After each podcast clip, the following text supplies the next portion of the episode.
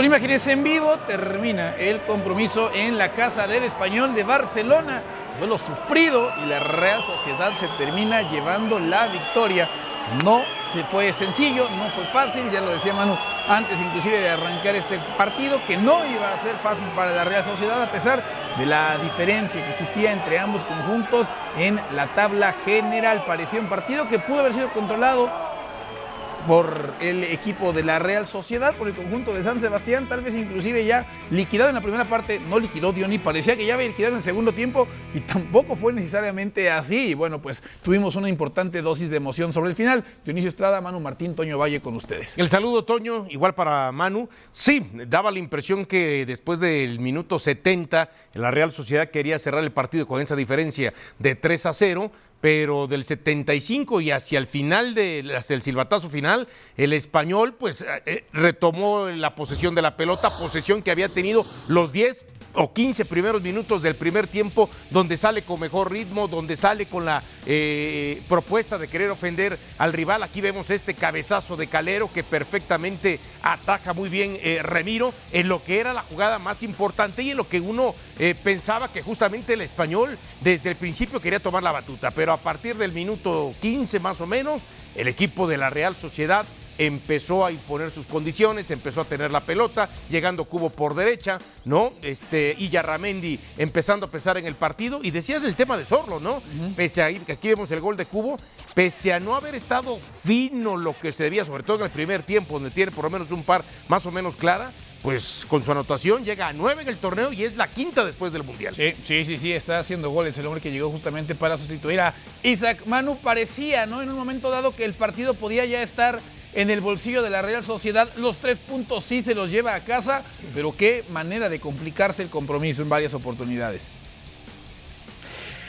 Sí, un saludo para los dos. Ha sido un, partido bocadillo, si os dais cuenta, estoy de acuerdo con lo que decía Diony. Al principio 10 minutos para el español y 10 minutos finales para el español. El resto todo la Real Sociedad que ganaba con, facilidad, que llegaba con mucha más facilidad de la que se esperaba que le diera al español. Este gol es un claro ejemplo de cómo puede entrar solo Sorlock tan solo como entra, ganando la espalda a los dos centrales y marcando lo que en ese momento pues era el 0 a 2. Luego ya lo de Leandro Cabrera al centro de Cubo, el, tercer gol y la Real Sociedad que no hacía cambios y a partir de ahí ha empezado a hacer cambios, ha empezado a dar minutos a Merino que viene de lesión, a Sola que viene de lesión, ha cambiado un poco el, el, orden, el terreno de juego, ha quitado a Sorlock, pero ha mantenido a Cubo, que me parece que ha sido el mejor del partido, y este gol de Darder que le empieza a dar alas al español y que le pone emoción, como digo, pues esa última parte del, del encuentro, igual que el español tuvo el principio, ha tenido el final.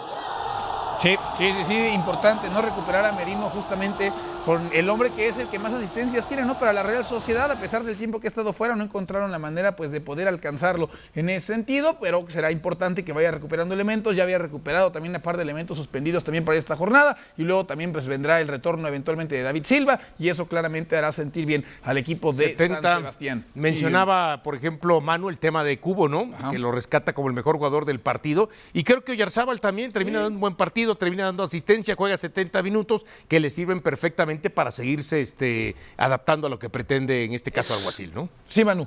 Es una es una situación contagiosa esto de las lesiones y de las bajas.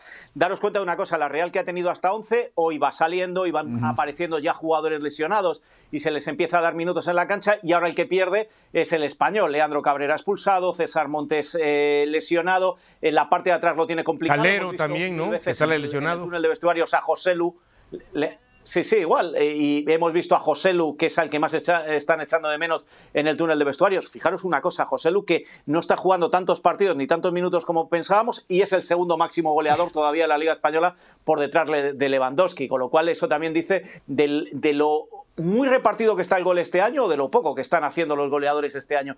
En definitiva, que el español ahora se le complica porque está solo un punto por delante del Valencia, que es el que cierra el descenso. La semana que viene juega contra el Elche, el próximo domingo a las 2 de la tarde hora de España. Es decir, eh, con todos estos problemas se le van a ir acumulando partidos contra los rivales directos. Cuidado al español que venía de una buena racha y se ha complicado ahora.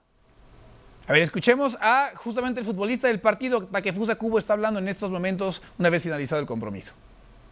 Sufriendo, metiéndonos atrás, ¿no? Yo creo que podíamos hecho eh, un mejor partido, pero bueno, después de una mala racha corta, lo importante era cortar esta racha, ¿no? Seguir, o sea, sumar tres puntos de nuevo. Eh, tenemos un poquito de distancia con el, con el cuarto y con el quinto, que son los que en teoría nos persiguen. Y bueno, una semana más tranquila. Muchas bajas, otra vez eh, como casi siempre, eh, pero seguís demostrando que juegue quien juegue, eh, sois un equipo sólido. es verdad que ha habido el arreón final del español, pero lo cierto es que habéis dominado con, con claridad tres cuartos de partido, ¿no? Sí, al final estos equipos que están en zona baja, yo también lo sé porque lo viví, ¿no? Esta misma situación y, y, suelen apretar. Entonces se nos complicó el partido, pero esa ventaja que teníamos en la primera parte pues nos sirvió, ¿no?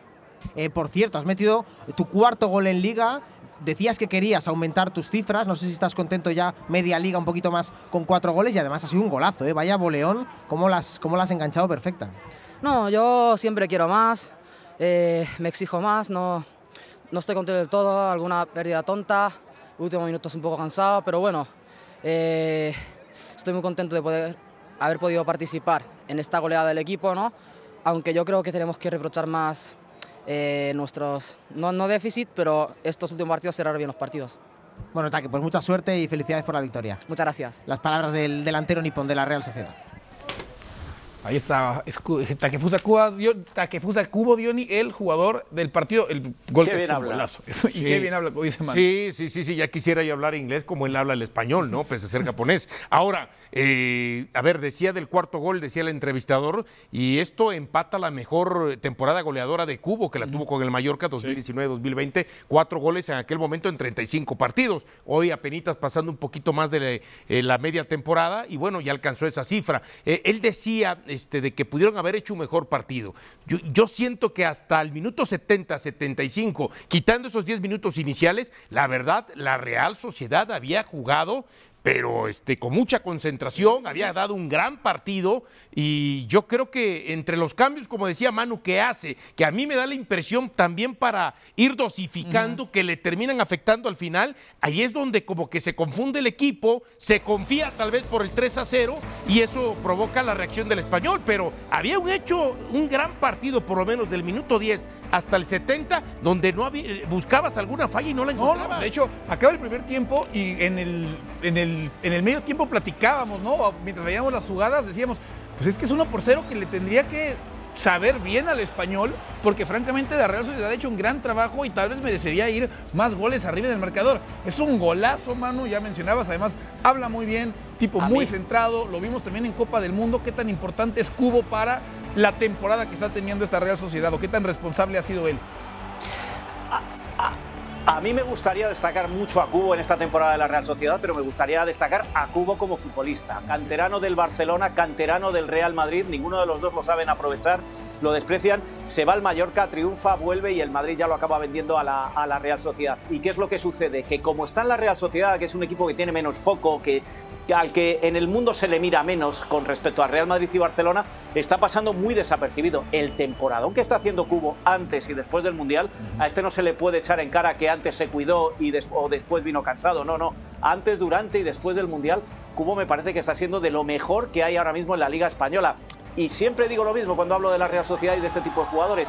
La Real es el equipo perfecto para esos canteranos que van a triunfar y que Real Madrid y Barcelona desprecian y que al final sea aquí o sea lejos, me estoy acordando de Odegar, Odegar se sale en la Real Sociedad, vuelve al Real Madrid le tienen que acabar vendiendo y ahora es el líder del líder, eh, valga la repetición, de la Premier. Es decir, la Real sabe muy bien aprovechar estos talentos y a Cubo le está haciendo un muy, muy gran jugador que en cuanto ahora vuelva a la Europa League la Real Sociedad, verás como las ofertas no le van a faltar a un jugador con mucha proyección, porque sigue siendo muy joven, y una cosa, con la cabeza muy bien amueblada, sí. que habla muy bien cuando juegan bien y cuando juegan mal. Habla a favor de su equipo y critica de manera constructiva lo que hacen mal para ir mejorándolo. No sé si poner inclusive a Carlos Vela en esa conversación de la Real Sociedad que hablaba Manu, ¿no? Que surgió, que fue a jugar un tiempo al. Arsenal, no se logró consolidar. En la Real se consolida como tal y bueno, ahí coincide también con un Griezmann que a partir de ahí vendría también el Ya después, si el no quiere crecer más Vela, es por pues sus intereses personales, su otro tipo de situaciones que ya hemos hablado, ¿no? Porque dices tú,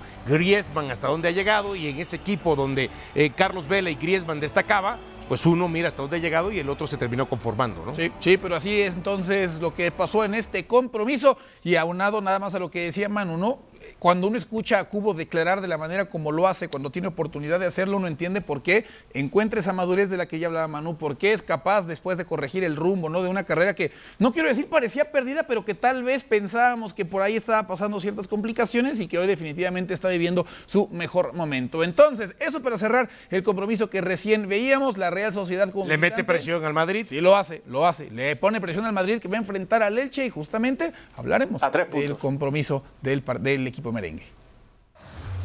Un hermoso día, Real Madrid. Tiene que sumar de a tres para que el Barcelona no se le sepa.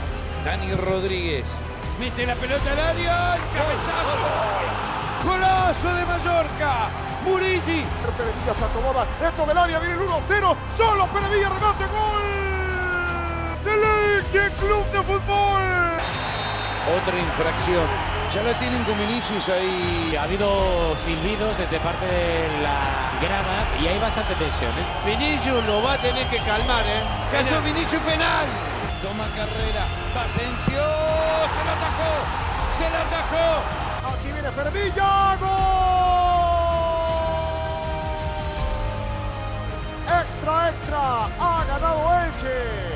Por primera ocasión han sumado de a tres. Aquí está Machín. Terminó y ganó Mallorca 1 a 0. Barcelona podría sacar 8 puntos de diferencia. Real Madrid se va a enfrentar al Elche. De momento son 11 puntos de diferencia con el Fútbol Club Barcelona, un partido menos, justamente el del día de este miércoles. Real Madrid en 2022-2023 Segundo lugar en la Liga de España, sigue con vida en octavos de final, va a jugar Champions, se va a enfrentar a Liverpool. Semifinalista en Copa del Rey, se va a enfrentar al Barcelona y hay que recordar que el pasado fin de semana le ganó o se hizo acreedor al título del Mundial de Clubes, Diony. Pero de momento, de momento, son 11 puntos de diferencia contra él o con, si tomamos en comparación al, al Barcelona, viene el Elche.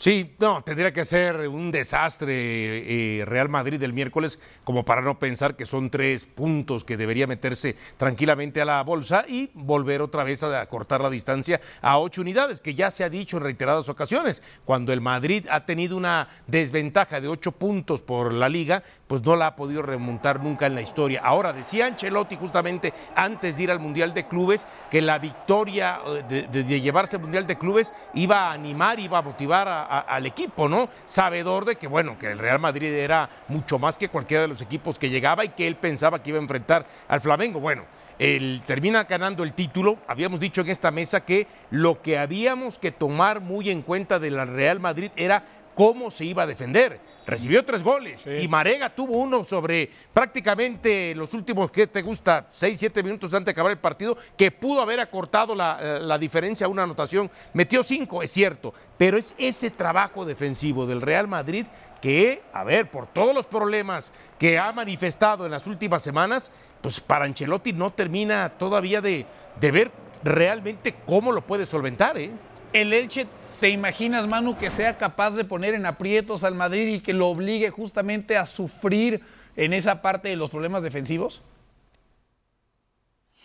No, no, y, no porque sea el Elche. Eh, notas en los jugadores del Real Madrid ya hoy eh, un cambio de, mentalidad, ese pesimismo con el que incluso viajaron al Mundial de Clubes, al Mundialito para los que no son del Madrid, ahora lo para el Mundial o la Copa del Mundo de Clubes para los madridistas. Em, ha, habido un cambio de actitud. Lo decíamos la semana pasada, es un poco lo que le pasa al Barça ganando la Supercopa de España.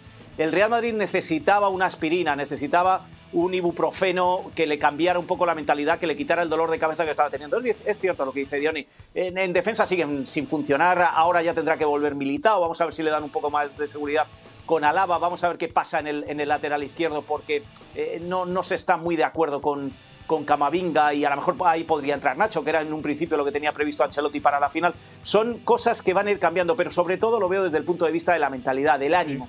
Y hay otro factor, entramos ya en esa fase donde todas las temporadas el Real Madrid cambia el chip de la parte física. No digo que para ganar el campeonato, pero sí digo para dar una mejor imagen de la que ha dado en lo que va de año desde que acabó el Mundial y volvió a la Liga. Con lo cual es difícil que el Elche pueda tener esas oportunidades, pero más que porque el Elche solo haya ganado un partido, es que creo que es el, momento, el, clic del, o el cambio de chip del Real Madrid cada temporada a estas alturas. ¿Para qué le dará? Ya veremos, porque el calendario, como dijo Florentino, es endiablado. Pero creo que ya vamos a, ir a empezar a ver otro Real Madrid. Hasta donde llegue, llega. Y en estos momentos hay que pensar en rotaciones para enfrentar al Elche, Johnny. A mí me da la impresión de que eh, a veces por necesidad, pero también por convicción, porque eh, yo creo que la cabeza de Ancelotti, y el otro día lo establecía, nuestra prioridad es eh, justamente la Champions League. Y creo que por eso es que quizá aunque no han estado al 100% como para ponerlos, no los quiere arriesgar. ¿Cuántos partidos después del Mundial hemos visto que Modric no ha arrancado como titular, aunque después lo termina metiendo? El mismo caso de, de Tony Cross. Ya sabemos lo que ha sido Benzema, parece que se recupera, después vuelve a resentirse, lo vuelve a descansar y después vuelve a regresar. Entonces, a mí me da la impresión que sí ha habido una dosificación por parte de Ancelotti, independientemente de algunas lesiones, porque sí está cuidando, está pensando en la serie que va a sostener contra Liverpool. Está pensando más en, la Champions, ¿eh? sin descuidar lo que es la liga. Ojo, porque en la liga tampoco ya tiene mucho margen. Sí, no, no, no, ¿eh? de acuerdo. Te equivocas, tropiezas y básicamente dijiste adiós a la liga. ¿Decías algo, Manu? No, pero eh, a ver, puede haber de todo. Puede haber el hecho de que tengan que descansar, puede haber el hecho de que se les vaya a, dosificar pero no nos engañemos. Benzema no es el del Balón de Oro, no es el del año pasado, ni mucho menos por lesiones o por cansancio. A Modric se le nota ya el, agotamiento. Cross, fíjate, es tan honesto que, insiste una y otra vez cuando le preguntamos sobre su renovación y, no suelta prenda porque no tiene claro cuál va a ser su futuro. Es decir, ahí estamos entrando ya en un tema físico y, y, vital, que es la edad, y por ahí Ancelotti lo sabe. No están bien Cross y Modric y no está bien Benzema les está rotando para que estén mejor contra el Liverpool, pues es muy posible, eh, pero, pero tampoco nos creamos que porque que, que, si jugaran todos los partidos iban a estar al 100%. No está dando esa sensación y de ahí esa transición que hace en el centro del campo, esa transición que está haciendo en ataque poco a poco, porque creo que es más más que por rotaciones, por empezar a sentar en esas posiciones a gente como Ceballos, como Valverde, como Chuameni, como Rodrigo jugando de nueve, como Asensio jugando también ahí entre, media, entre líneas. Eh, no, no, hay una sensación en Valdebebas de que los tres vayan a volver a los grandes que fuimos. Dicho esto, esto es como cuando decíamos que Federer ya estaba acabado y volvía a ganarte Roland Garros o, ganaba Wimbledon al año siguiente. Eh, cuidado, ¿eh? Nadie está diciendo que estén acabados. Lo que se está diciendo es que Viene el cambio generacional. Sí, sí, sí, sí. tres jugadores en su momento. Sí, tendrá que venir sin duda el cambio generacional. Pero sí nos ha demostrado el Madrid en esta temporada que cuando, a ver, cuando deja a Tony Cross y después puede jugar o con Chouameni o Camavinga y, Valverde ahí o de pronto a, a, Dani Ceballos, pero siempre estando Cross, el equipo, bueno, en medio campo no lo resiente tanto. O de pronto sale Cross y entra Modric y no lo resiente. Pero cuando ha querido jugar sin Modric y sin Tony Cross al mismo tiempo y dejando la responsabilidad en Valverde, en Chouameni o en y, Ceballos, el equipo reciente en el medio campo. Es decir, tiene que venir ese cambio generacional, lo entiendo, pero, pero sí tiene que ser quizá un poco menos acelerado. Pero quienes parecían ya borrados, ¿no? Y al arranque de temporada se me ocurre pensar en Ceballos o en Asensio, da la impresión que van ganando bonos, ¿no, Manu? O sea, también ellos han entendido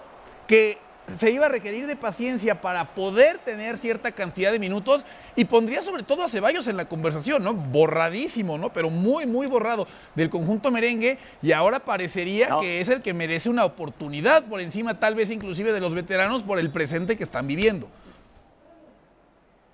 Y a veces se nos olvida que el botellazo de Asensio en la segunda fecha de la liga, ¿eh? No os olvidéis, ¿eh? Cuando estaba enfadado porque no jugaba y quería ir al Mundial.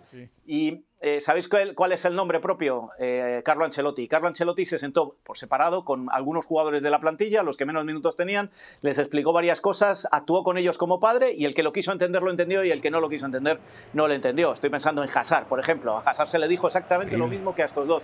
Y Hazard, como él venía de estrella, no, no lo entendió y se enfadó. Y sin embargo estos, eh, y además su entorno les ayudó, han cambiado también, en el caso de Asensio ha cambiado parte del entorno, la gente que le acompañaba. Y esto al final lo que ha hecho es que se han puesto a trabajar sin decir nada. Y el ejemplo, como decís, es Ceballos, el que más ha trabajado sin decir nada, sin protestar, y ahí lo tenemos. Y ahí está el relevo generacional. Han pasado de estar fuera del Real Madrid a estar en un proceso de renovación. Ahora, brevemente, El Madrid tendría que tirar la liga, o cuando son 11 puntos ahorita de diferencia, es cierto, la posibilidad de reducir a 8, pero se viene Copa del Rey contra Barcelona, se viene obviamente también eliminatoria de Champions contra Liverpool, la plantilla no es la más profunda y tampoco lo ha sido a lo largo de los últimos años.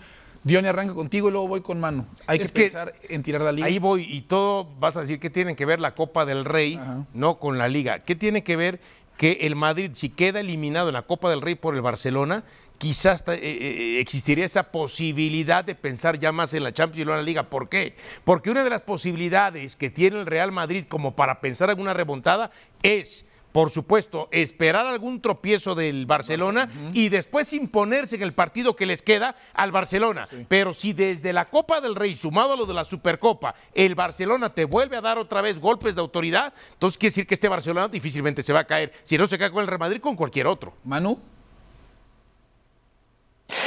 La Copa del Rey no la van a tirar por una razón muy simple. Están a dos partidos de una final y ya sabemos lo que pasa cuando el Madrid juega finales. No les va a interferir en el calendario más que esos dos partidos que además tienen un mes de diferencia. Sí le va a interferir la Liga en la Champions y la Champions en la Liga todo lo que duren en la Champions, porque en la Champions todavía les quedan tres eliminatorias, seis partidos para llegar a una final. Ahí es donde está el juego. Pero también el Madrid no va a renunciar a la Liga. Pero también eh, cabría recordar que las tres Champions seguidas de, de, de- bueno, yo digo de Cristiano Ronaldo, algunos dice de Zidane, para mí fue Cristiano Ronaldo y la plantilla, las que ganan, acordaros que en dos de ellas quedan entre 15 y 17 puntos del campeón de liga que fue el Barcelona. Es decir, a- si en la Champions avanzan, les va a importar poco la liga. El problema Sí. es que como no avancen en Champions, la Copa es lo de menos. Sí. Si no avanzan en Champions, la liga eh, sí que les va a preocupar. Mientras tanto, quedar a 17 y acabar campeón de, de Europa al Real Madrid, es, es más, hasta empequeñece la liga del Barça si el Madrid volviera a ganar una Champions. Pues así las cosas entonces con un conjunto merengue que estará enfrentando al Elche este miércoles, 2.30 de la tarde, tiempo del Este, 11.30 AM del Pacífico.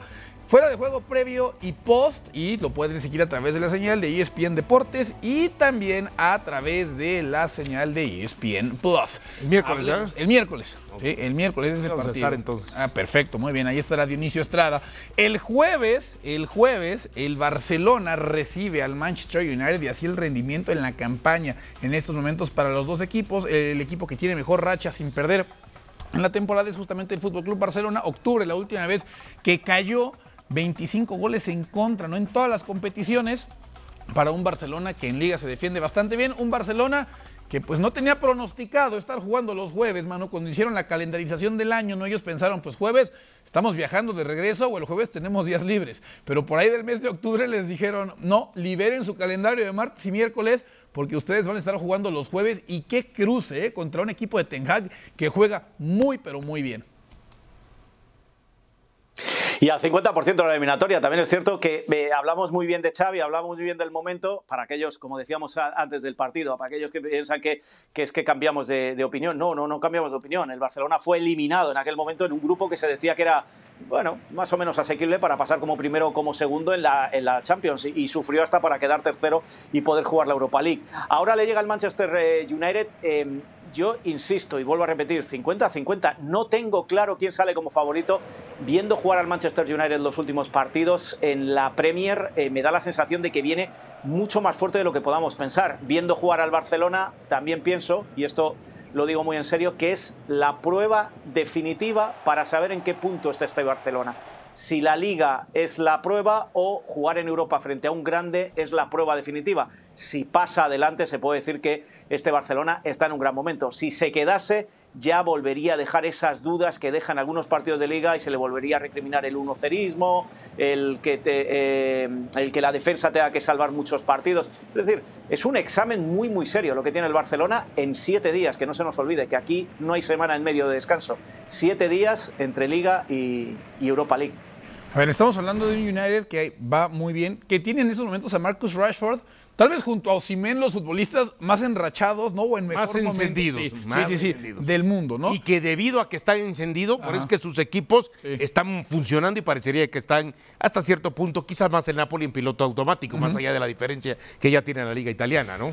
Pero aquí lo importante del Manchester United, cuando hablamos de este partido de eh, Europa League ante el Barcelona también, es la motivación que tiene por cómo se ha cerrado la liga en Inglaterra. Es cierto, y tiene dos partidos más que el Arsenal y uno más que el Manchester City, pero eso no quiere decir que lo tengamos que descartar. Ya se acercó demasiado y este Manchester United eh, se descuida el Arsenal, se descuida el Manchester City, que además entre ellos se van a quitar puntos no en uno, en dos, partidos todavía. El primero el miércoles. El primero el miércoles y el otro más o menos este, entrando a finales de abril. Entonces él puede aprovechar y, y- y uno nunca sabe. Estamos hablando mucho del Arsenal y del Manchester City y capaz y el United termina coronándose campeón en Inglaterra. Entonces creo que tiene esa motivación que la va a trasladar a la Europa League. Y sí comparto con, con Manu en el aspecto. No solamente para el Barcelona va a ser el parámetro, ¿no? De, eh, del momento que atraviesa Barcelona en caso de confirmarse con una eh, posible pase a la siguiente ronda sobre el Manchester, también para el Manchester United, porque quizá aunque en la Liga Premier